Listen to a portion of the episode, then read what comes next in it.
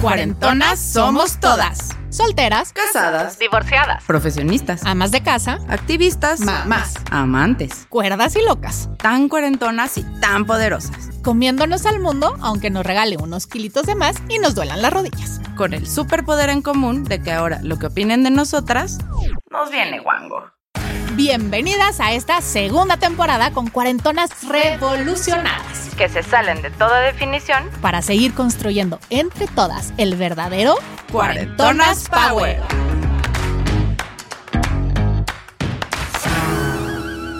Cantan por ahí que los caminos de la vida no son Nunca lo que esperábamos. menos lo que creímos y pocas veces lo que imaginábamos. Qué fácil sería utilizarlo como mantra desde que nacemos y quizá solo así perderíamos menos tiempo en planear para dedicarnos a vivir por donde nos lleve la vida. Es tiempo de aceptar que el famoso camino de la felicidad es el que cada quien se va formando a partir de las caídas y que sin estas sería materialmente imposible seguir adelante. Se necesita fuerza y sobre todo mucha voluntad para encontrar la dirección correcta y llevarnos a nosotras mismas al destino que queremos llegar. Hoy nos acompaña una cuarentona que creció con las ganas a toda velocidad hasta que el camino la obligó a frenar para llegar a donde está. Hola, somos Mariana Fernández. Y Andrea Sordo, Welcome back, queridas cuarentonas. Por favor, abróchense los cinturones que hoy nos acompaña por acá una cuarentona que ha sabido pilotear como profesional todo lo que la vida le ha puesto en el camino. En sus marcas, ¿listos? ¡Bienvenida, Ale! ¿Cómo Oigan, ¿qué onda? Súper, pero después de esta introducción me queda, me dejan un poquito sin palabras, ¿eh? Muchas gracias por la invitación a las dos. Un honor estar aquí. Me encanta el término, la verdad es que así, cuarentona. O sea, como que siento que justo hablaba con, con amigos ayer de que cuarentonas y los cuarentas no tienen nada que ver a cuando nuestros papás tenían 40 hoy Claro. en día. Y me parece increíble porque, digo, hoy en día todos sabemos cómo ha aumentado el, el promedio de vida. Entonces, si tienes 40 y puedes, si Dios quiere vivir 90 más, pues hay que ser felices y estar bien, ¿no? claro. No, hombre, y si vemos 90 más es que estamos viviendo la adolescencia. La grande. No, Tal muchas cual. gracias por venir, por correr y correr para llegar. Gracias a Eh, ustedes. Por aceptar venir a platicarnos para inspirar cada vez más a más cuarentonas. Sabemos que tu historia va a ser ejemplo y motorcito para muchas cuarentonas que andan por ahí escuchándonos, porque tienes una fuerza impresionante para siempre conseguir lo que te propones. Muchas gracias. Desde bien chavita empezaste a trabajar y a conseguir un montón de éxitos. Cuéntanos qué te llevó a arrancar tan pronto y cómo hiciste para ir alcanzando tantas metas tan rápido. Claro, digo, no creo que tuviera yo como planeado, haz de cuenta de chiquita, decir, voy a empezar a trabajar a los 18 años, pero me acuerdo muy bien que mi mamá, que en paz descanse, eh, mis hermanos empezaron a trabajar muy chiquitos, eh, mi hermano a los 16, mi hermano mayor y mi, y mi otro hermano a los 16 también. O sea, familia precoz para la chamba. Sí, sí, o sea, mi mamá solía decir que el mundo real estaba allá afuera en la calle y que no entendía justo cómo es que ciertas universidades no te dejaban, eh, o sea, tenían horarios donde fueran raros para que no trabajaras. Decía, ¿cómo? La gente tiene que trabajar. Entonces, un día a los 18 me dijo, oye, como que ya estás bastante huevoncita para no trabajar, así con unas palabras y yo, ok, era muy mal hablada y adorada mi mamá, que ahorita seguro está en un pasándose la poca madre. Y entonces eh, le dije, ok, y pues me puse a buscar trabajo y me acuerdo que me dieron trabajo en la recepción de IBM de México, en el corporativo, y así empecé mi carrera en Wow. 1998. De recepcionista y Sí, de Hola, la buenas tardes. Sí, en la recepción de IBM. Hola, buenas tardes, IBM de México. Y ya, así con Oye, el pero es una, o sea, una chambota para 16 años. que 18, te- yo tenía, sí, sí, sí, pero igual sí, Pero estaba- pues igual estaba padre. Ya estabas en el mundo corporativo. O sea, Claro. Ya estabas dentro. Exacto. Y una vez adentro, nomás nos toca a nosotros ir escalando. Exacto. ¿Cómo vas escalando? ¿A dónde te mueves? ¿Qué era lo que te, qué era lo que te ilusionaba? ¿Qué estudias? ¿Cómo estudias? Claro, bueno, yo entré muy chiquita a estudiar porque me metieron muy chiquita a la escuela. Entonces yo empecé la carrera, me acuerdo, a los 16. Ok. Entonces tenía que acabarla a los 19, pero a los 18 Como estaba House, justo. ¿o ¿Cómo se llamaba el doctor? Dougie este? House. Dougie House, exacto. Pues güey, referencia a cuarentona cabrón. Pues soy cuarentona, ¿qué quieren? Entonces estaba en IBM y me acuerdo que eh, mi sueño en esa época era trabajar en una agencia de publicidad. Así soñaba. O sea, siempre las marcas, Wow. los colores, los eslogans me llamaron mucho la atención. Y me acuerdo que una persona iba ahí, creo que se llamaba Carlos Noriega, y me dijo una vez, oye, me late que te puede latir trabajar en esta, en esta empresa. Es una empresa en internet para América Latina, la primera, está contratando gente. Y yo, ah, pues va, a ver, ve, ve una entrevista. Fui a una entrevista y me quedé. Ole. Y estuvo increíble porque, pues sí, fuera, digo, era un mundo, fue una experiencia maravillosa de, de un mundo que a pocos nos tocó vivir. O sea, imagínate, 19 años y me tocaba ir a Nueva York dos o tres veces al mes, unos niños, está- o sea, increíble porque es algo que no estábamos acostumbrados a vivir a lo mejor a tan corta edad en los headquarters de Star Media y pues empezar con este mundo del dot com antes, digo, tres o cuatro años antes de que viniera esta burbuja y, y se rompiera, pero fue una experiencia fascinante. Además, en una revolución total. Absoluta. O sea, y tú, Sí, o sea, chavito. en esa época te decían, haz de cuenta, oye, ¿y cuánto tiempo le dedicas a Internet? ¿O cuánto tiempo estás conectado? Una pregunta que hoy en día no podríamos hacer, por ejemplo, ya mis hijas, que ya son nativas digitales. No, bueno, ya 24-7. o sea, Totalmente, y nosotros todo el tiempo, y era de cuánto tiempo, y de, oye, pero ¿y si se va la luz, se va el internet? O sea, cosas. Bueno, ¿te ¿sabes? acuerdas que si descolgaban el teléfono, Te se, te cortaban, y el, módem, internet? Te cortaban y era el Puta. turú, Sí. ¿no? Y odiabas a tu mamá que quería hablar por teléfono, ¿no? Sea, Sí, que dices, no, mamá. espérate, exacto. Yo, Yo, me, me acuerdo bajando canciones de Napster, ¿no? Exacto, de- sí. Que y alguien descolgaba, pero si ya nada más me faltaban seis horas y media para bajar. Tal cual, ¿te acuerdas que Una no sé si canción ya de tres minutos. Ahí Era una estaba el. Messenger a todo, ¿no? Sí. Y El que ICQ. El, el ICQ creo que todavía ni High Five, no, High Five ya No. Bastante posterior, ¿no? Sí. High Five ya son 2000. Sí, ya era más padrote, ya era más moderno. O sea, no, o sea, ya. El High Five ya era, Y era más de hoy. Exacto, exactamente. Sí, no, era el ICQ, que además era un... ah, ¿Te sabes tu número de ICQ? Y eran así como Sí, sí, 200, o 800 números, cero ponías uno mal y ya no salía, toma. Sí, perfecto. Estos inicios de la conectividad, qué cosa. Sí. Y Sí. pensar a lo que hemos llegado. O sea, a mí me, me hubieran dicho, ¿sabes qué? 20 años después no vas a poder vivir despegada del teléfono y el WhatsApp va a ser tu herramienta de trabajo jamás. Es que tal cual, o sea, por ejemplo, me acuerdo que en esa época se hablaba de que en un futuro, digo, te estoy hablando de 1998, 99, que en un futuro la gente iba a poder desde su celular a lo mejor, haz de cuenta, apretar un número afuera de una maquinita de refrescos 854 y el refresco iba a caer y era algo inverosímil. O, Sí. o te imaginabas el Face también era como, ¿en serio un día voy a poder hablar con alguien? Y sí nos tocó. Entonces en estos como de años... los supersónicos, ¿no? Claro, literal. Entonces en estos años vivimos cosas que... Pues que como tú estás diciendo fue una revolución Una igual a la de la industrial con un avances impresionantes y con grandes ventajas también. Sí, la Qué revolución padre que tú estuviste ahí como para Sí. ver literal el principio, ¿no? Increíble. O sea, wow, qué Sí. chido. Pero no es lo único increíble que te ha tocado. Pues varias cositas, gracias a Dios, ahí en el camino. sí. Estuviste en Star Media Sí. y ahí, ahí te quedaste un rato hasta... Ahí me quedé como cuatro años cuando pasa, me mandaron a vivir a Miami a trabajar para el mercado hispano ¿A en qué hora- Estados a- a ver, Unidos. espérate, ¿a Sí. qué edad te vas a vivir a Miami? A los 21, vein- a los 22. O sea, Sí. living la vida loca diría. También otra referencia que ahora tan gracias, Increíble. La verdad es que fue increíble. Me acuerdo que mi mamá me acompañó a, pues, a mudarme. La verdad es que yo nunca había vivido sola, no, no tenía nada de experiencia en eso. Me acuerdo que encontré un departamento, o sea, de. O sea, le llamaban departamento porque se separaba la cocina del cuarto con una puerta. No, sí, pero era un, o sea, Cuarto. no, casi Sí, cuasi cuarto, Un estudio. Sí. Y digo, me alcanzaba para pagar mi casita, que era un mini cuarto, si no de pa, pues la comida y a lo igual me quedaba poquito ahí por si un fin quería salir o algo así. Pero muy padre, yo creo que fue como un paso a la independencia y a, y a poder, pues no sé, como crecer o Y también. abrirte la mente, ¿no? O sea, qué, qué importante es poder, o sea, todos los que puedan vivir en el extranjero, así sea en un cuarto que te divida Claro. la cocina por una puerta. Claro, increíble. ¿Qué cambio en tu cabeza? O sea, ¿qué te metió como decir, a partir de aquí, qué quiero hacer? Eh, Bueno, digo, lo que creo que tuve claro era que regresar a casa de a casa de mi mamá no era lo que quería y no en un mal sentido, sino que ya pues ya estaba acostumbrada aunque fuera un lugar muy chiquito, igual a mi espacio, a mis tiempos, a todo.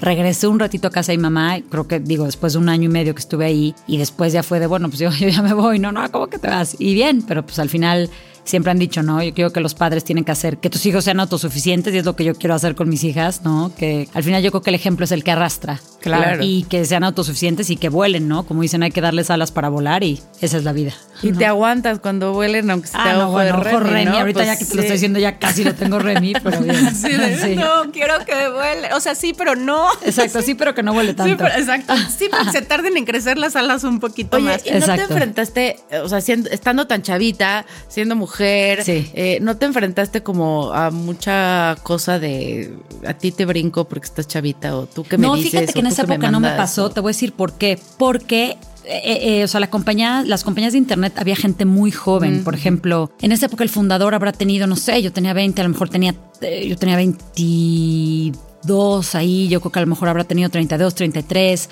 Trabajé con un cuate que me lleva tres años, que se llama César Conde, que hoy en día, si lo buscas en, en Twitter, es el chairman de NBC. Que seguimos en contacto. No, había, o sea, en internet había gente muy joven. Muy joven, Muy, claro. muy joven. Entonces. Era un este, mundo en el. Estaba en tu mismo. Sí, un poquito en lo mismo. Digo, pero claro, o sea, mi jefa me que me decía, Adriana Kampfner, una de mis grandes mentoras, me decía, if they ask your age, you just say, I mean, I'm in my 20s. Porque decía, güey, si les dices que tienes 21, van a decir, ¿esta niña qué? ¿Sabes? Sí, ¿tú o sea, qué? entonces Ajá. también sí había cosas más a lo mejor del lado del cliente, pero dentro de la compañía, ¿no? Porque sí era como un startup lleno de gente joven y... y- Pues de los primeros startups, ¿no? Sí, sí, Tal totalmente. Sí, o sea, en México todavía no había llegado Yahoo, todavía no había llegado American Online, o sea, era otro, otra cosa. Y cuando regresas a ¿Qué es México? del mundo antes de Yahoo? Que, sí, exacto, O sea, no, que- no te lo imaginas, ¿no? Cuando regreso a México, más bien desde que estaba en Miami, fíjate, un gran amigo mío, Juan Meyer, me dice, ¿sabes qué, Ale? Me late que tú puedes aplicar perfecto para este puesto. Están buscando a un, a un gerente de relaciones públicas en Casa Cuervo. Estoy segura que puedes aplicar, te voy a recomendar. Y yo, ah, ok, o sea, como que no, no me ha pasado por la mente. Y me recomiendan. Entonces empiezo el proceso de entrevistas y me quedo. Entonces es una de las empresas que yo considero y amo una de mis más grandes escuelas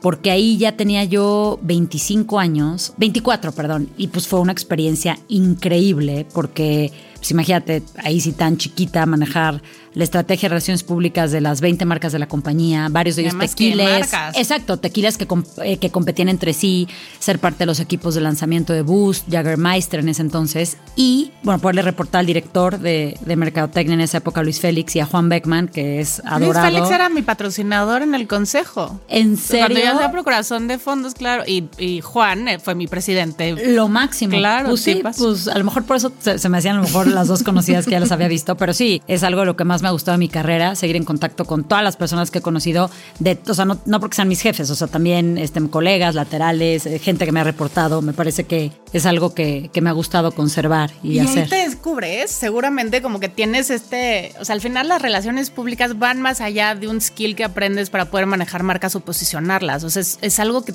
te posiciona a ti como persona. Sí, yo creo que sí, porque lo usas para, para todo, ¿no? Y así empieza mi carrera. O sea, yo, yo eh, trabajo 15 años, los primeros 15 años de mi carrera en relaciones públicas, pero después, con el paso del tiempo, me invitan a trabajar ya full en marketing y fue muy bueno porque siento que se pudo hacer más robusto a mi carrera, ¿me explico? Claro. Y no solo quedarme clavada en la parte de relaciones públicas. Ok. ¿Qué diferencia ves entre tus 24 años Sí. Y los chavitos que ahorita tienen 24 años, fuera del mundo las startups, porque Claro. las, o sea, las startups siguen siendo como muy revolucionarias. Pero yo sí siento que los de 24 ahorita todavía están muy, muy chicos. Yo creo que sí, mira, no se puede generalizar, pero sí me pasa a veces. Y digo, pienso que puedo aprender de personas de cualquier edad. O sea, eso me parecería soberbio no pensarlo Claro. ni creerlo. Tengo grandes amigos, justo Rusman Porras, por ejemplo, uno de mis brazos derechos en Lenovo, yo lo quiero muchísimo y cómo aprendo de él y es un chavo echado para adelante y lo máximo. Pero ahorita que dices que a lo mejor los ves más chicos, sí me pasa mucho este tema Los que veo sin muchos... tanta hambre, más Exacto, bien. como con, como con gente millennial que hablamos a veces, que, o que hablamos de los millennials, me acuerdo que así de, no sé, a lo mejor me ha pasado que, ah, es que tengo cólico y no voy a ir. Y yo, yo tenía cólico y me echaba una y iba, ¿no? O sea, o sea, no había forma de no ir. Sí, sí, o sea, como que tenías un sentido de responsabilidad probablemente mayor, eso es lo que te puedo decir. Eso a lo mejor sí es algo que me llama la atención. ¿no? Que ojalá, digo, nosotros ahora en, en esta parte mamás podamos transmitir eso, que dices, Por supuesto. quiero que vayas para adelante y que si te duele la muela, la cabeza, el cólico, lo que sea. Sí, no te estoy diciendo que vayas muriéndote al trabajo, pero yo creo que sí tener un sentido de responsabilidad y de, de pertenencia más profundo es importante. Bueno, así lo he tenido Y yo. esa hambre ¿no? de crecer, ¿no? O sea, de decir, pues te cuesta ganártelo y entonces el día que lo tienes lo disfrutas muchísimo. Totalmente, y hay muchos factores también. Por ejemplo, estuve en Kitsania hace poco y, y sucede que en Londres mucha gente, o sea, no se han podido llenar los parques o las operaciones de los parques porque la gente ya no quiere ir a trabajar, o sea, lo quieren hacer todos de su casa. Y está bien, pero hay industrias que no. Que no Que funcionan. en el hospital tienen que estar los doctores, no te van a atender a distancia, ¿no? O sea, cosas Sí, así. claro. Pero doctor, ¿me opera? Sí, pero Exacto, sí, déjame, déjame, déjame prendo la compu. Pues no, ¿no? En pantuflas, ¿no? Sí, Exacto. Oye, entonces de, de relaciones públicas de cuervo brincas a Sí. marketing. De, Relaciones Públicas de Cuervo, to- todavía le- un rato estuve independiente manejando las, eh, las marcas de lujo de Diageo en ese entonces, 2005, por ahí. Y luego eh, brinco a Samsung y en Samsung o en MedLife, exacto, me dan mi primera oportunidad que no fuera solo en relaciones públicas, sino ya en marketing, patrocinios, este, en parte de la fundación, canales de comunicación, medios, digital.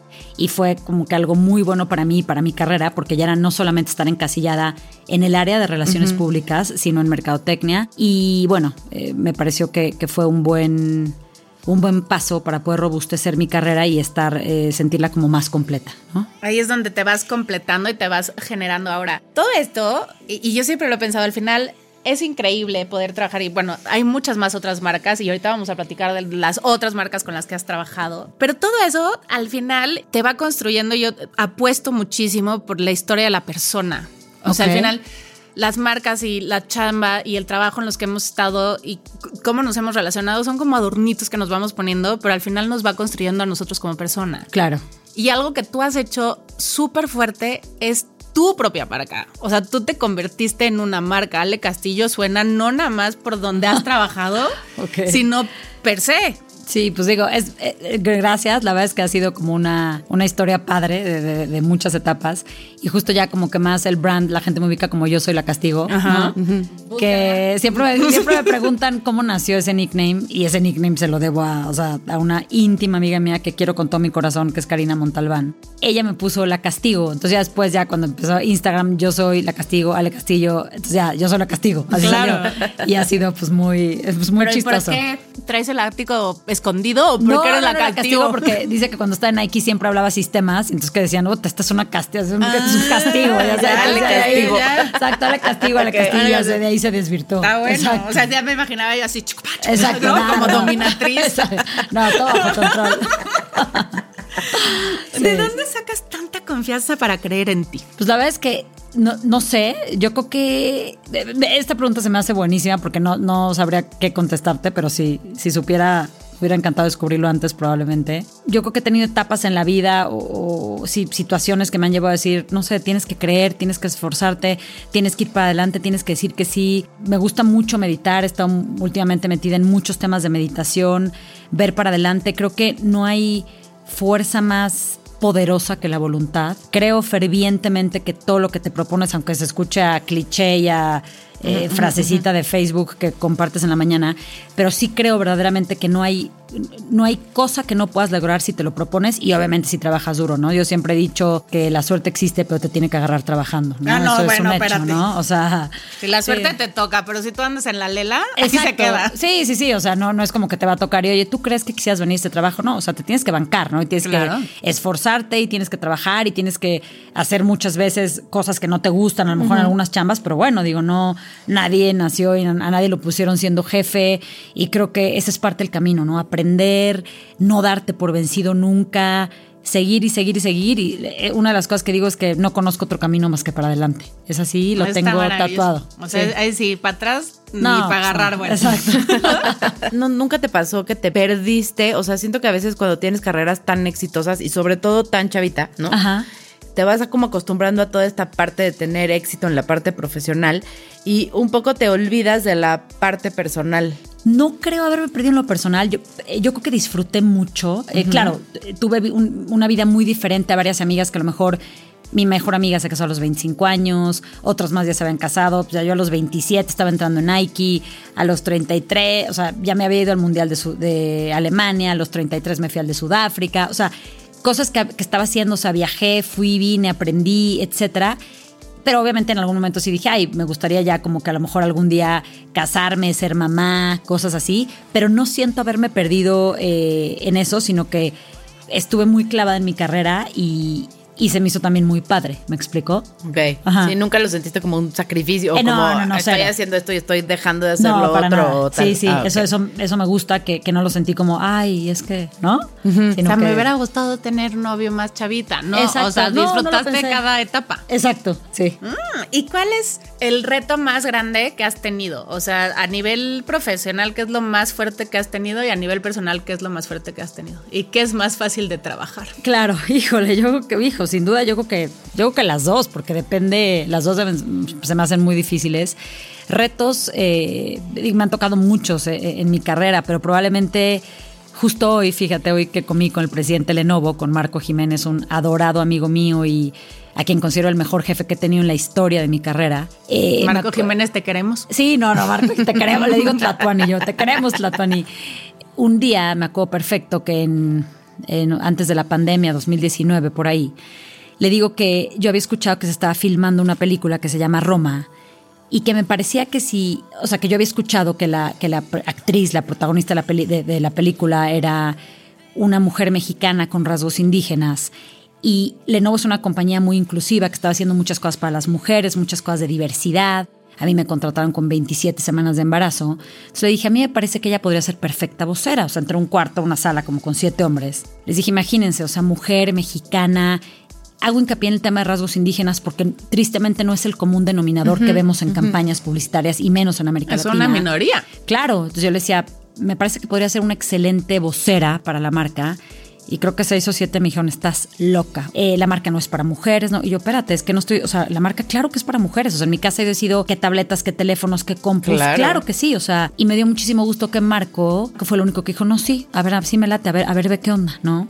Y entonces esa campaña a mí me dio muchísimo gusto haberla podido hacer y como que, y por decir así, la, todas las satisfacciones que me trajo, eh, los premios que me permitió ganar y poder realmente alzar la voz en, en pro de las mujeres porque creo que es algo, algo que siempre se tiene que hacer. Yo lo aprendí de mi mamá. Mi mamá era una mujer infinitamente adelantada a su tiempo y siempre me enseñó muchas cosas como eh, alza la voz, no te dejes. Y aparte yo como madre de dos hijas, claramente me siento con una obligación absoluta de poder hacer menos árido el camino para, Claro, para ellas. ¿no?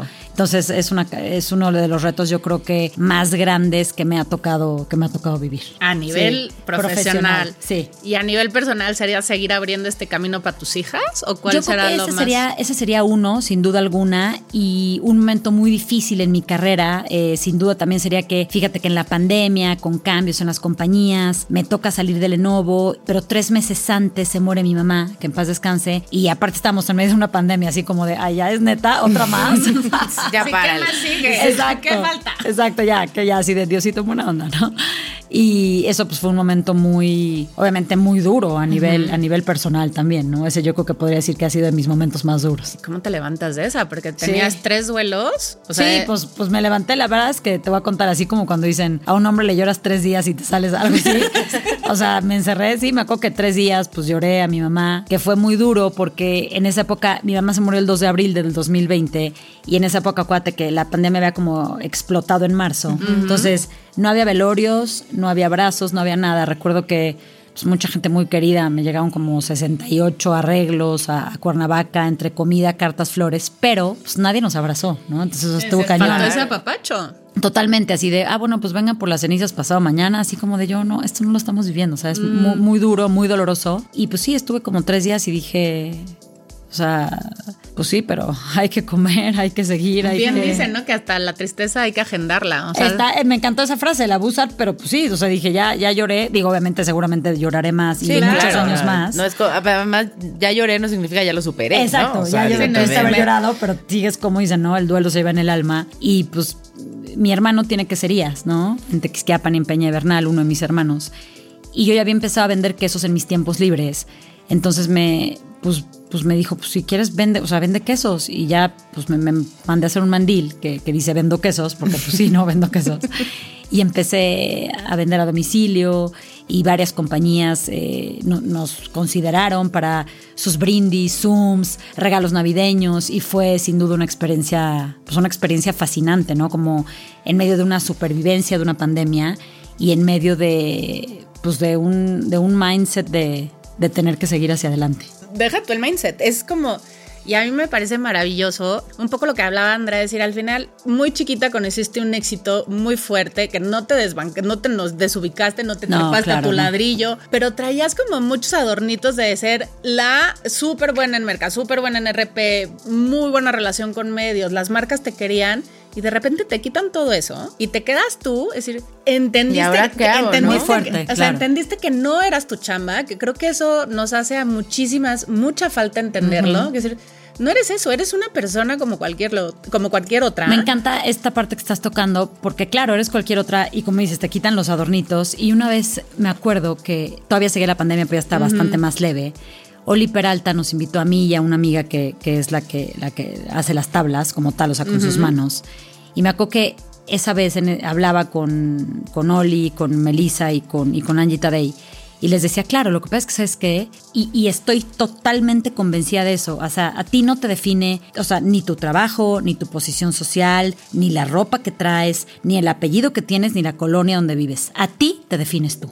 Tal cual. Es, eh, o sea, y así es, y eso es lo que tienes que tener siempre. Entonces ahí es donde dices, no importa si hace, no sé, me acuerdo que cuando, cuando fue, cuando pasó esto el mandil, hacía probablemente 15 o 20 días estaba ayudando una entrevista a Blanca Gómez en un podcast en el de Mujeduría de Expansión, que es una mujer aparte que admiro profundamente, la directora general. Y pues 15 días después estaba yo poniendo post de vendo quesos, ¿no? Oaxaca panela, oveja al vino tinto.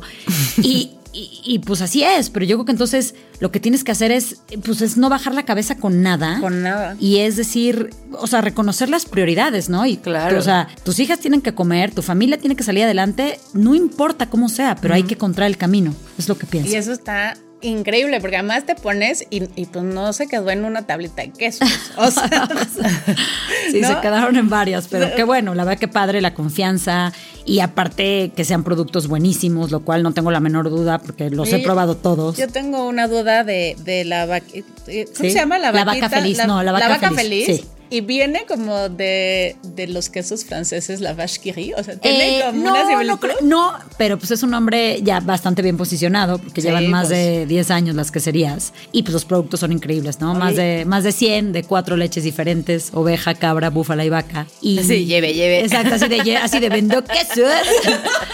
y pues muy padre, la verdad. Oye, ¿tú crees que esta etapa que se te complicó, o sea, como que se te juntó lo profesional, más lo personal, más la pandemia, más, ¿no? O sea, como Sí. que fue, como dices, drama tras drama, tras Sí, drama, sí, sí. tras drama. Ya paren, por favor. Ajá. ¿Sientes que esto fue como un, como una señal de la vida de decirte, a ver, párate tantito? Probablemente, sí, claro que creo en las señales. ¿Cómo? O sea, creo en las señales, en la energía, en, en la vibra, en todo eso creo. O sea, me han pasado cosas que te juro que si te las digo vas a decir qué onda así del extraño retorno de Diana Salazar. No, vamos a empezar a volar. Sí, me acuerdo que justo fíjate que el día que se murió mi mamá, una muy querida amiga, Leti Armendia, me dijo, atenta a las señales. Y yo, ¿qué? O sea, muy- pero aparte yo, o sea, en el luto, yendo a su casa, todo. Me dice, sí, te vas a dar cuenta, o sea, o vas a ver arcoíris, o se te van a aparecer plumas. Y yo, ¿plumas? ¿En dónde, no? Así, pluma big. No, no, o sea, plumas como de ave, ¿ok? Y eso en mi Instagram lo puedes ver, o sea, cada vez que me encuentro una pluma, pues sí, tengo eh, la ferviente creencia de que es mi mamá manifestándose. Y me ha pasado en momentos donde más lo necesitado, entonces claro que creo en las señales. No sé si haya sido una señal de, de espérate tantito, pero, pero pues a lo mejor sí algo, lo que sin duda pienso es que sí la vida lo puso para algo que tenía que vivir y aprender y avanzar, ¿no? Eso sí lo creo, totalmente. ¿Y qué aprendiste? Esta parte de... Aprendí muchas cosas. Sin duda, yo creo que una de las cosas que, que estaban diciendo ahorita, que por ahí hay hasta frases, ¿no? Que he compartido que dicen humildad, que la vida da muchas vueltas. Uno de mis mantras de vida es ser agradecida. O sea, ese es, es de bien nacido ser agradecido. Eso lo heredé de mi mamá. Y desde el 2012 más o menos traigo un mindset de agradecimiento eterno. Es una realidad que entre más agradeces, más te llega y que si te la vives quejándote lo que no tienes, pues nunca va a ser suficiente. Eso, eso es absolutamente cierto.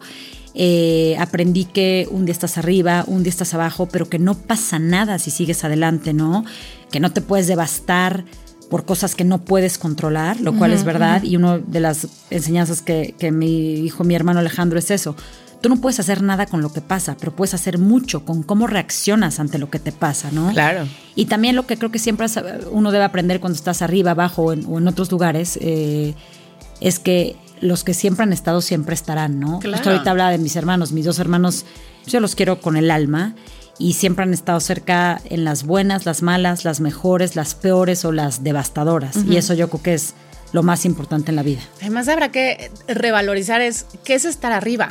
Ah, exacto. ¿No? O sea, porque claro. es- es- ¿qué es eso? O sea, es, es eso Exacto, que nos para mucha gente del éxito profesional. Exacto, pero para mucha gente estar arriba es porque porque puedes tener una buena posición y económica, por ejemplo, pero te puedo compartir una frase que bien mi mamá decía que es hay gente tan pobre que lo único que tiene es, dinero, dinero, ¿no? exactamente. Entonces, no, o sea, obviamente yo creo que el tema del éxito va, va bastante más ligado a un tema de equilibrio y a un tema de sentirse completo y a un tema de paz, ¿no? Eh, yo creo que un tema de estar tranquilos. Estar eso eso me parece. Exacto. Sí, o sea, es que hay, hay que repriorizar o reentender, redefinir qué es Y éxito. cada quien, Y exacto, cada quien, tendrá, porque aparte hay gente que es más austera y se vale, si así es feliz, sí, y hay gente que dice, no, o sea, yo digo, pues no, yo sí quiero, no sé, a lo mejor que mis hijas vayan a esquiar y con, ok, y también se vale porque Y está bien. si lo estás haciendo con tu esfuerzo está perfecto. Claro. Entonces yo creo que hay matices y hay opiniones, pero exacto, cada quien puede tener una, una definición de éxito diferente a otra, ¿no? Totalmente. Y además, yo sigo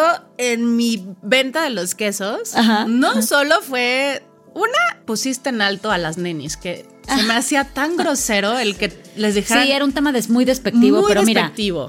Eso, digo, como en todo, ¿no? Hay, hay, hay gente que, como dicen, ninguna ninguna lata les acomoda, ninguna comida les, les, las hace Lo sentir. dijiste muy bonito. Exacto. Sí, sí, formas sí. muy groseras Sí, de decir. ningún chile les embona. Sí, no, no, no, ninguna lata les acomoda, como te digo, como que dices, ¿cómo es posible, no? Y la verdad es que increíble la fuerza, obviamente de hombres, mujeres, este no es un tema de género, pero de muchas mujeres, cómo le supieron dar la vuelta, ¿no? Sí, Claro. mía, cómo, cómo creció y cómo nació el tema de mesa sana en la pandemia y la gente compartir y luego me acuerdo que había hasta, ay, es que todo el mundo está haciendo panque de plátano. Oye, qué buena onda, o sea, lo, lo que tengan que hacer, qué padre, porque pues hay que comer, ¿me explico? Claro. Imagínate los restaurantes chiquitos, todos Sí. estos lugares de hotelería, a lo mejor gente que había puesto con todo su esfuerzo algo y fue pues literalmente devastador, ¿no?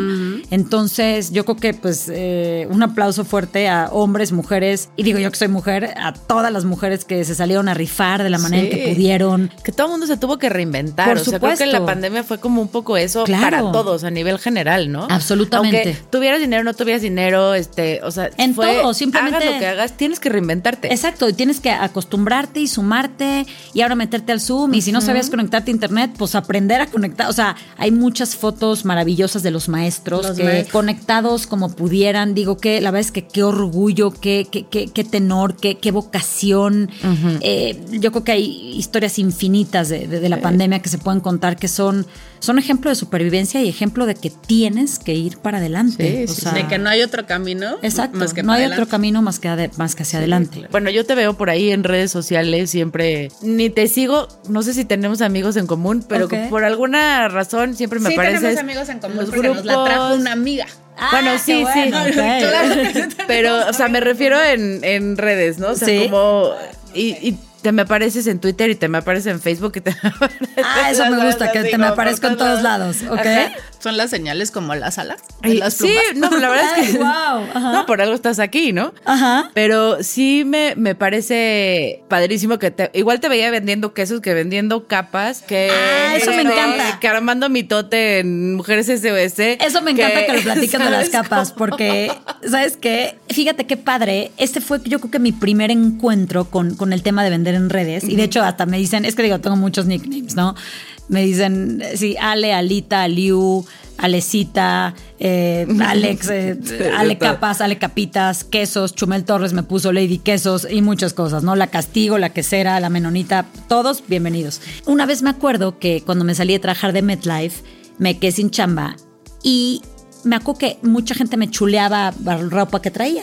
Entonces me decían, oye, qué lindo, oye, qué padre. Y yo, ah, pues este, los vendo una amiga, los vendo- y ya. Entonces yo empecé también a comercializar y se me hizo un, un proyecto de side business bueno, porque pues está bien, yo creo que nadie está peleado con su dinero. Ay. Y si en un tiempo libre que no estés afectando tu trabajo puedes comercializar otras cosas, es muy padre. Es como Claro. ahorita, ¿no? Yo trabajo en un corporativo, pero sigo con el tema de los quesos y las mesas. Y al final es un negocio de mi familia y es un negocio muy lindo que, en el cual me gusta estar, ¿no? Que disfrutas. Sí, exacto. Sí. sí. Además, sí, se te vio vendiendo. Exacto. Capas, quesos, suéteres. Este, Llévelo. Lleve, Ah. lleve, lleve, lleve. Hace poquito hice un- una cosa que se llama el Bazar de la Castigo, que pues sí, lo subí a Instagram, la verdad es que me parece un absoluto desperdicio tener cosas, tener cosas de mis hijas ahí, haz de cuenta, calentatoallitas que nunca se estrenó, el Angel Care. Es que el, oye, me sí, parece o sea, el invento más estúpido del mundo. Exacto, y nunca las usaron, o sea, así desde las cambiaban con sus pompitas frías. Entonces, como que ¿para qué lo tengo ahí? ¿Sabes? Un sacaleches que es un, me- o sea, pues mejor saca todo y aparte dicen, hay que sacar para darle Para oportunidad a lo nuevo. algo. Y aplica en todos sentidos, ¿eh? En todos, por Oye, supuesto. y en todas estas historias que he visto, te digo, de- desde que te veo por ahí en redes, Sí. eh, vi tu historia de que bajaste un montón de 27 kilos, y sí. que- a ver, cuéntanos de, de eso, cómo claro, fue la onda. Eso fue, pues digo, fue como fue. O sea, está muy cañona, porque me acuerdo que el otro día alguien me preguntaba, ¿y cómo, o sea, qué te hizo decir, no, pues ya quiero bajar, o sea, no, no, no era un tema de, aquí otra vez tengo que sacar a colación a mi mamá, muy chistoso. Esas mamás. Porque sí, lo máximo. O sea, imagínate que mi mamá decía, ay, a mí dicen Mafalda en mi casa, ay, Mafalda, no tienes que hacer una dieta tan restrictiva, o sea, come poquito de todo. No más, o sea, cuando tienes 28 kilos, o sea, no es nada más come poquito de todo, o sea, tienes un problema, tienes un problema, ¿no? Me acuerdo que iba a entrar a MedLife y pues te hacían exámenes médicos y demás. Y cuando me subo a la báscula dije, brother, pues sí estoy en un problema, ¿no? Y mi cuñada, la esposa de mi hermano, ya había comenzado una dieta en el hospital ABC. Entonces dije, pues voy a ir, o sea, yo no quiero estar así. Es cuando voy, me acuerdo mucho que mando a saludar mucho a Nicolás Miriterán Isa, mi nutriólogo, que me dice, ay, a mí me que te has de traer como 15 arriba, pues hay que hacer las, ya Las sabes, pruebas. exámenes, pruebas. No, ¿cómo? Y después de, no sabes que tienes que bajar 27 kilos, o sea, Además, estás a sientes 3 que es un kilos. mundo, Ah, no, es que, es que es un mundo, es que es una persona, ¿no? Así de, estás a 3 kilos de ser obesa, eres casi prediabética. Dije, no, ¿cómo? Empiezas a escuchar términos que dices, sí, me quiero matar. O sea, te lo hizo una persona con sobrepeso, con talla XL, tampoco pienso que te defina tu talla. Pero sí pienso que está fatal romantizar la obesidad. O sea, una cosa es que te quieras por lo que vales. Yo no estoy diciendo que no. Pero no estás bien si tienes 27 kilos de más. O sea, si quieren no hablo de nadie más, pero de mí lo puedo hablar. No estás bien. O sea, no es una persona sana. Y yo era una persona sedentaria y dije, no, no quiero. Y ahorita ya, pues no, me fui del otro. O sea, soy intensa, como pueden ver, y, y- y de, y de polos. Entonces me fui al otro lado. Pues ahorita hago spinning pues, cinco o seis veces a la semana. Me gusta mucho. Soy cero sedentaria. Me gusta verme bien también. O sea, y si eso es considerado por alguien vanidoso superficial, pues mm, no Pues me sí importa. soy. ¿No? Este, No, mira, una de las cosas que hemos bueno. aprendido acá, que hemos tenido de todo de cuarentonas que están en el showbiz y que llegaron a un momento en el que dijeron, es que ya 40 todo el mundo en el showbiz te dice, mija, ya no sirves, este, ¿no? Y sí me pongo botox, sí me Claro. pongo, ¿no? A ver, yo no me he puesto nunca, pero espérate, o sea, eso no quiere decir Que no lo vaya a me, hacer. que no me quisiera poner, o sea, justo digo mi dermatóloga Pilar Simón y Daniel Ash, que mañana los voy a ver para un Ah, tema. Ay, Dani, sí, sí lo queremos también. O sea, ¿cómo? Digo, y si lo necesito un día, claro que lo voy a hacer y, no estoy en contra y fíjate que otra vez mi mamá solía decir, mija, para hacerte cirugías se necesitan dos cosas, decía dinero y valor. Sí, claro. Exacto. No, claro, claro, claro. Pero hemos llegado como a esta conclusión de que esos temas banales no son banales. Porque, Claro. o sea, al final como que sig- significan más cosas para ti. O sea, son como temas espejo, ¿no? Como, o sea, me pongo Botox, no, no porque me quiera ir a poner Botox. O no porque quiera que los demás me vean más guapa. Me pongo Botox porque yo me Para siento mí. mejor. Y entonces Exactamente. yo sintiéndome mejor con lo que sea. Claro. O sea, yo siempre antes me burlaba un montón. He, aprendido mucho de las señoras pescadas, ¿no? De las señoras que ah, se sí, ponen sí, la sí, boca sí. y parecen pescadas. Sí, que dices, así. brother, pero espérate, ve con otro mejor. No, en- exacto. Y otra vez es un tema de cada quien. Y ahorita que hablas de la dieta, fue una experiencia fascinante también por el tema de compartir. Fíjate que ahí no, no existía Instagram, yo la tuiteé.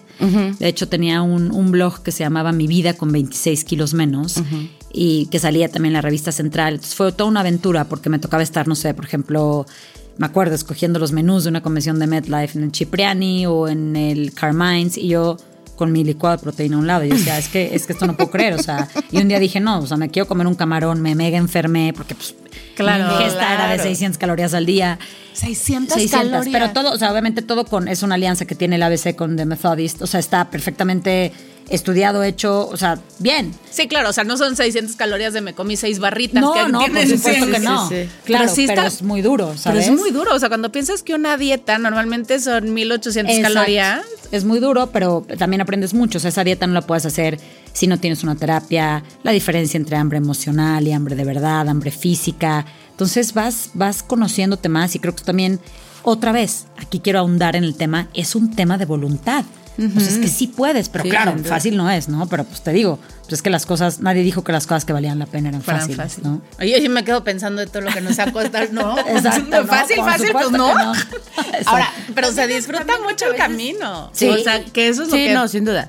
Pero también creo que a veces eh, nos, nos convertimos un poco en sobreexigentes, ¿no? O sea, yo tuve, por ejemplo, yo tuve un- una bronca. Toda la vida fui flaca palo. Ajá. Y cuando, después de que me embaracé, en el embarazo subí 11 kilos, así de no Nada. fue perfecto, Claro. nada.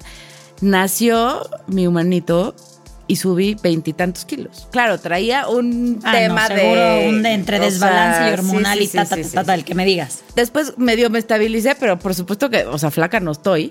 Y al principio decía, güey, le, le tengo que chingar y me tengo que... Entonces llegó un momento en el que dije, a ver, ok, sí, sí es algo que tengo que hacer, sí lo quiero hacer, porque... porque primero tienes que hacer las me paces contigo, pero, siento, ¿no? Pero primero, a ver, y primero tengo que atender, no porque me vaya a dejar yo al final, pero la voluntad no me da para hacer... Todo. No, no, es que lo tienes que hacer por partes, Entonces tienes que aprender como a decir, ok, ahorita le voy a dar a esto, ahorita me tengo que enfocar en que se pase mi depresión postparto, en hacer las paces con mi parte de maternidad, en hacer a ta, ta, ta, ¿no? Y ya Claro. que dije, ahora le vino la pandemia, ¿no? Y luego, ok, ahorita tengo que sacar adelante una microempresa que además un- la parte como más fuerte que teníamos en ese entonces eran todos los eventos Y se corporativos. nos quedamos sin eventos. O sea, no Por existen los eventos. claro. Chingados, tengo que sacar adelante a los empleados que tengo, eh, el sueño que llevamos 15 años construyendo, que no voy Sí, a dejar no, que no una pandemia, ¿no? Y, y no puedes entonces poner tu atención en un tratamiento que aparte te quita, en el buen sentido le digo, mucha energía. Es que te entiendo, obviamente no. Y yo creo que es un tema también de reconciliarte De contigo misma y de que sí. sí. es cierto que te vas deshaciendo de cosas que te pesaban y que no necesitabas, al menos en ese momento, en este momento de mi vida sí me siento, ¿no? Sí, sin duda, sin duda. Pero también creo que es importante como, como apuntar que este síndrome de Superwoman está increíble como por una, por una parte, pero también tenemos que a veces apapacharnos un poquito y ah, no, no, decir, güey, Yo creo que esa parte es- bájale es, tres rayitas. importantísima, por supuesto. no puedes con todo. Aunque No, creas no, que no. puedes con todo. Yo creo que tienes toda la todo. razón en eso y me parece pésimo el, el- esta luego presión que existe de, pero ¿cómo? Y tal. O sea, yo también justo con este nutriólogo, por ejemplo, subí 9, 8 kilos en uno y 7.5 en otro, muy bien, pero bueno, y la gente que sube más y bueno, y se tarda más en bajarlos, oye, tranquilo, no más, o sea, es como, y digo, y también tanta crítica social que existe, no me acuerdo, hay grupos y te lo puedes decir, o sea, en internet puedes ver cosas que gente que considera que no fuiste mamá si tuviste a tus hijos por cesárea. ¿Cómo? Yo tuve a las dos por cesárea, entonces soy pato, ¿o qué? Sí. O sea, o sea, me cortaron siete capas de piel en y, Sí, soy tan mamá como la que estuvo pariendo 25 horas y no le dieron un premio, o sí, pero, no, ¿sabes? O gente que dice, es que si no les diste leche, este, no eres mamá. O sea, ¿qué soy? ¿Pescado? O sea, Sí, sí, no, sí, no como, entiendo, como te explico. Sí, Exacto. claro, claro, claro. Entonces yo creo que tiene mucho que ver con lo que platicas. Cañón. Y es, Y con es lo que te cuentas, o sea, lo que te Claro. cuentas, exacto. Eso está Sí. cañón. cañón. También, o sea, el tren mental que una solita se pone, porque, mira, puede estar la sociedad criticándote, este, diciendo que si eres mamá, que si no eres mamá, que por qué no has sido mamá, que cómo se te ocurre, este, ponerte a hacer ejercicio si tienes que sacar Sí. la... No, o sea, Todo. Todo te van a criticar siempre, darle gusto a la gente es imposible. Por eso me encanta esta frase, ¿no? De haz lo que quieras. De todas maneras te van a criticar. ¿no? Exacto. Haz lo que a ti se te antoje. Pero lo que nosotros nos decimos, Sí, o sea, somos cuando, muy duras a veces. cuando la te vas a acostar, cuando ya no hay ruido a nadie y empieza tu propio ruido, puta. Totalmente. Ahí es Totalmente. tienes que pararle a ese tren. Sí. Y ahí entran gracias porque las además, meditaciones. jus- porque- no, pero Sí, además, justo, justo si no paras, te paran. Ah, claro, la vida, por O supuesto sea, que sí. O sea, si no paras, de una u un otra, momento ¿eh? el que te dicen, a ver, sí, A mí sí, hace poquito estaría bien que le bajes dos rayitas, Exacto. Me mandaron quitar la vesícula para que le pararan Sí, mi babosada. sí, sí, sí, sí. Exacto, sí, sí, así de, estaría bien que le bajes dos rayitas. yo me autoatropellé con un carrito de golf. Sí, Me quedé y sin caminar, muchos, o sea, Sí. Porque sí, no Le- te toca más paras. que de pronto poner un alto. ¿Tú alguna vez has pensado en ponerte un alto? ¿Te has puesto un alto? ¿Has bajado la velocidad? Sí, por supuesto, claro que, claro que he bajado la, la- la velocidad. Este, una vez, por ejemplo, me acuerdo que entre Nike y Samsung tuve un tema de, de un breakdown de estrés eh, y pues lo tuve que, justo es lo que decías, la vida diciéndote estaría bien que le bajaras cuatro rayitas a tu ritmo, a tu viaje, a tu mal comer, a tu ta, ta, ta, ta, ta, claro, y yo creo que es eso, o sea, y, y, y también esta frase, ¿no? Que es, es que si no aprendes, la vida te lo vuelve a poner enfrente hasta que aprendas. y hasta esa, que lo aprendas. esa es real. Entonces yo creo que mejor lo que dices. Y sabes que otra vez salgo a quotear a mi mamá que siempre me, me decía, Mafalda, hay que hacer un alto en el camino. Pero Sí. qué difícil es darte cuenta Sí. cuando toca ese alto. ¿Tienes algunos hints que nos puedas como compartir? Decir, hijo, si estás pasando por estas, Claro. Párate tú antes de que te toque que te paren Por sin supuesto, querer. por ejemplo, yo en esa época me acuerdo, pues digo, trabajaba como loca, estaba en Nike, a lo mejor me decía mi jefe Henry Molina en ese entonces, tienes que ir a Tokio mañana, y pero seguían pasando cosas en México, pero lo de México, por el lanzamiento del Jersey en América, pero esto, ta, ta, ta, ta, ta, una velocidad de locura. Y pues era la época en que estábamos chavas, yo tenía dos roommates, que justo una me escribió ahorita, Denise Guerra, y la otra es Pame, eh, Pame Esquerro, que es Miss en el Peterson Adorada. Y, Ah, Pabes Guerrero fue conmigo en el Albatros. Ah, pues fíjate, el mundo es muy chiquito y entonces pues también nos encantaba salir, íbamos del tingo al tango, pero pues a lo mejor después de varias, eh, no sé, meses o semanas o tiempo donde pues llegabas en vivo a trabajar y mal comías y demás, pues obviamente no, el cuerpo te pasa factura. Y ese es un muy buen hint de decir, bájenle dos rayitas, descansen, eh, duerman bien y coman bien, o sea, yo ahí comía fatal, o sea, te juro que yo que ahorita como el triple y estoy cinco veces más delgada, pero porque tengo orden, porque tengo disciplina y eso es, no sé, aprovechar el tiempo. Yo que no hay nada más val- valioso. Ahorita yo les contaba que venía a la chamba y en el coche me quedé dormida y dije estos 10, 15 minutos de, pues sí, de, de healthy De sleep fueron nap, muy buenos. sí. Exacto. Entonces, eso, yo creo que ser un poquito más ordenados en todo, ¿no? Qué difícil ser ordenado. Ay, Sí, bueno, ¿qué muy te bien. digo? Yo soy el del Y además caos en, un, en Sí. un mundo, o nuestro mundo, que es bastante desestructurado. O sea, si nuestra cabeza tiene que ser desestructurada para poder crear cosas que llamen la atención, estru- Totalmente. estructurarte a, a nivel personal. Yo creo que es, de las cosas más complicado. difíciles, totalmente, pero es una cosa que vale la pena absolutamente. Y otra vez, nuestra fuerza de voluntad. ¿Dónde Sí, está? Pues ahí, Ahí está. búsquensela, búsquensela. Exacto. Ale, ¿cómo has podido capitalizar toda tu parte profesional o corporativa para hacer tu parte personal? Lo he capitalizado yo creo que porque por una cosa que también ya traigo, ¿no? Eh, yo soy muy parecida a mi papá en, en- en carácter. Mi papá tiene más de 40 años con su empresa de asesoría de empresas, reingeniería de procesos, neurolingüística, es muy abierto, habla con mucha gente. A mí me encanta la gente, me encanta conocer, conectar, viajar.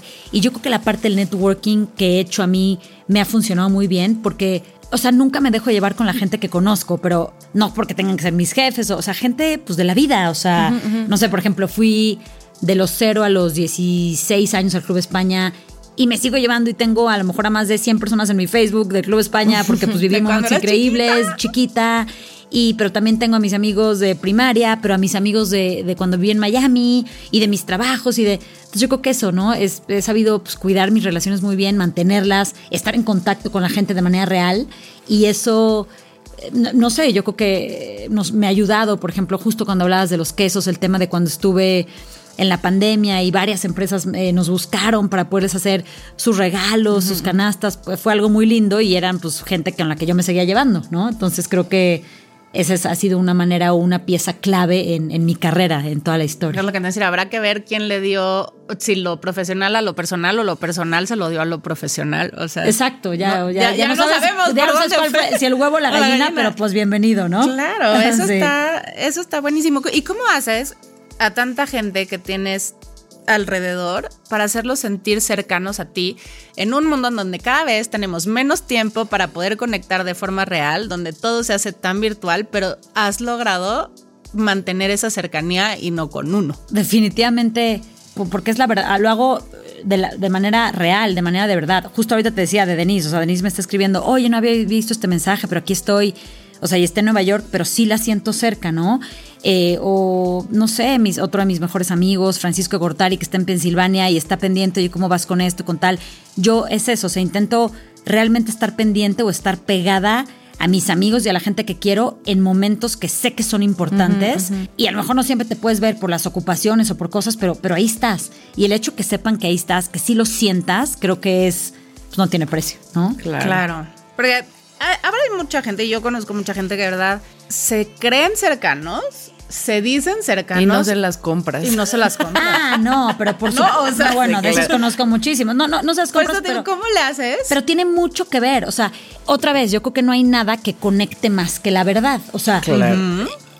me encanta que digas que, claro, no se las crees porque no. O cuánta gente conoces que a lo mejor son, todos- son sus amigas o tus conocidas hace 30 años, pero conoces a gente a lo mejor de hace dos o tres meses y conectas mucho más y saben mucho más cosas de tu vida que lo demás. Entonces, no es cuánto tiempo te llevas con la gente, sino qué compartes y cómo conectas. Entonces, yo creo que esa es una pieza clave. Claro, ¿no? y también yo creo que, sobre todo, por ejemplo, en el mundo de las relaciones públicas, hay una línea muy delgadita entre ser buena en relaciones públicas y ser hipócrita. ¿no? Sí, claro, O sea, claro, sí, Creo no, que hay como una línea delgaditita. Totalmente. Porque cuando las cosas no son reales, o sea, cuando las cosas no, no te nacen y no son de verdad, se caen. Por supuesto. O sea, no hay, no hay de otra, no hay Claro. como, como cómo mantener No, eso. y, ¿no? y ahorita que, que tocaste ese punto del mundo de relaciones públicas, yo creo que también el ayudar me parece una cosa básica. O sea, nunca sabes, a lo mejor la vida no te la regresa directo. O sea, si yo te hago un favor a ti, a lo mejor no es que en un año tú me lo vas a hacer a mí, pero alguien me ayuda después y yo ayudo a alguien. Y sí creo ciega y fervientemente en este tema de la cadena de favores, de ayuda cuando puedas,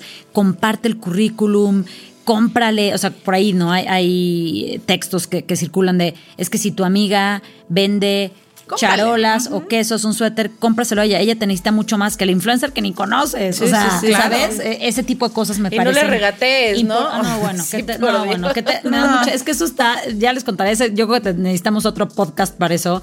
Ahí me han dicho, oye, y si compro dos rompopes, ¿cuánto es? Pues pues 220 por dos, o sea, o sea, no, es lo mío, o sea, ¿no? Y hay gente que nos compra 5 mil y, y no regatea. Entonces, oye, eso está cañón. Si no regateas en un en una, En una gran venta tienda de masiva, ajá. autoservicio, no Sí, lo hagas a un claro. emprendedor, ¿no? Nosotros en Brincacharcos tenemos esta eh, máxima. Claro. Es decir, obviamente tampoco vas a dejar que te vean la cara y te vas a comprarle a un proveedor que te dé un precio que Por está completamente supuesto. fuera de mercado, ¿no? Claro. Pero siempre ha sido como, si él es el que tiene que ser porque es bueno en esto y esto es lo que Claro. necesitamos, no Él te voy a regatear eso, un peso. claro, No, no, por eso cuesta, supuesto. eso Sí, cuesta. sí, sí. Como a nosotros nos caga que nos regateen porque, ay, pues es una agencia chiquita y entonces ya, Ah, órale, de cuates, déjame, típico, De brothers. Oye, no, pero es que es lo que siempre digo, es que yo no pago las colegiaturas de brothers, ¿no? Exacto. O sea, Sí, Yo no o sea- llego y le digo a la escuela, oye, llevan 14 años aquí, este, ya hazme un descuentito. me encantaría, O sea, sí, tal cual, me Ándale, ya encantaría. de cuates. Ya de. Totalmente. Y los clientes siguen a decirte, oye, pero pues es que te pasamos muchísima chamba. Oye, pero pues sí, pero ¿y Pues yo sí. qué hago, no? O sea, totalmente de acuerdo con eso, totalmente. Yo- yo no voy hay con no, tenemos, que aprender a no regatear, porque lo que dices a mí me parece súper importante. No le regateas al del súper, pero sí le regateas a la señora en el puestito que te está vendiendo cosas. ¿Por? Qué O sea, injusticia, por, exacto. sí, sí, no, no, no, te, no. te digo, me ha pasado. Es más, imagínate que tuve que hacer un arte que, que dice, ¿cómo? No regalamos quesos, vendemos quesos, sí, porque, oye, ¿te gustaría una colaboración? No, no, o sea, no te preocupes, o sea, ya, no, no importa, o sea, no está bien, gracias, pero... Oye, no. pero te va a dar Sí. un chorro de exposición. Ah, pues Sí, está sí, chido, claro, pero de sí. exposición no pago la colegiatura. Exacto, O sea, o sea, sí. es O lo sea, mismo, es, ¿no? es la nueva versión de Hoy no se fía, ¿no? Exacto, tal cual. Hoy no se fía, mañana sí. Exactamente. Sí, estamos del otro lado. Tal cual, tal cual. La gente tan, tan Oye, correcta a veces. Y dinos, Exacto. Ahora que eres cuarentona, Claro. que estás a la mitad de tus cuarentas, ¿cuál crees que sea tu superpoder a los 40?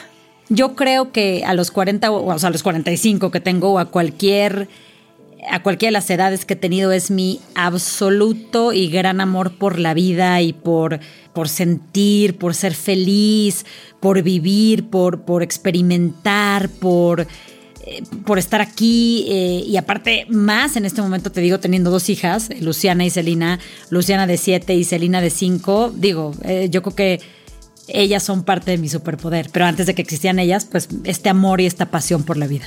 Qué bonito. Pues Bueno, pues ya ven, aprendamos cada día a no dejar de enfocarnos en lo que verdaderamente queremos y no perdemos, perdamos de vista que para ser fuerte hay que trabajar con mucha voluntad, sin olvidar que a veces hay que permitirnos caer. Ale, muchísimas gracias de verdad por venir, darte ese súper respiro entre tu corre y corre, No, regalarnos un espacio. Se nos fue rapidísimo la plática, ni la sentí. Ojalá la hayas disfrutado tanto como nosotras. La disfruté muchísimo. Que además Cañón. hemos aprendido un montón de ti y no solo nosotras, sino todas las cuarentonas que nos escuchan, porque sí, ya tenemos nuestra comunidad que cada martes espera el nuevo podcast. Muchísimas, bueno. Sí. Muchas felicidades, muchas muchísimas gracias. felicidades. Se me pasó rapidísimo y qué, qué gran experiencia. Me encantaría, justo en esta edad que me parece mágica, en este momento que, que no, no existe otro momento más que este, el Ajá. presente, poderle recomendar a varias cuarentonas que admiro profundamente, que estoy segura que, que harían historia en su podcast. Por Va, supuesto. cerrado, obvio. que Este espacio está abierto, somos oreja para todas las cuarentonas. Buenísimo. Justo de eso se trata, ¿no? De que